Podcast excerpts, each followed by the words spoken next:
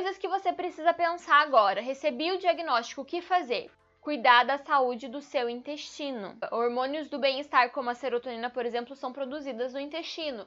Quando o meu intestino não funciona muito bem, ou quando o meu intestino está cheio de toxinas, ou quando o meu intestino está é, todo inflamado ali, você acaba diminuindo a produção desses hormônios de bem-estar e você tem mais dificuldade de lidar com essas crises quando elas aparecem. Isso serve tanto para ansiedade quanto para depressão, né? Então, cuidar do intestino, é, diminuir os alimentos que são inflamatórios, então o glúten, o açúcar, a lactose é extremamente importante.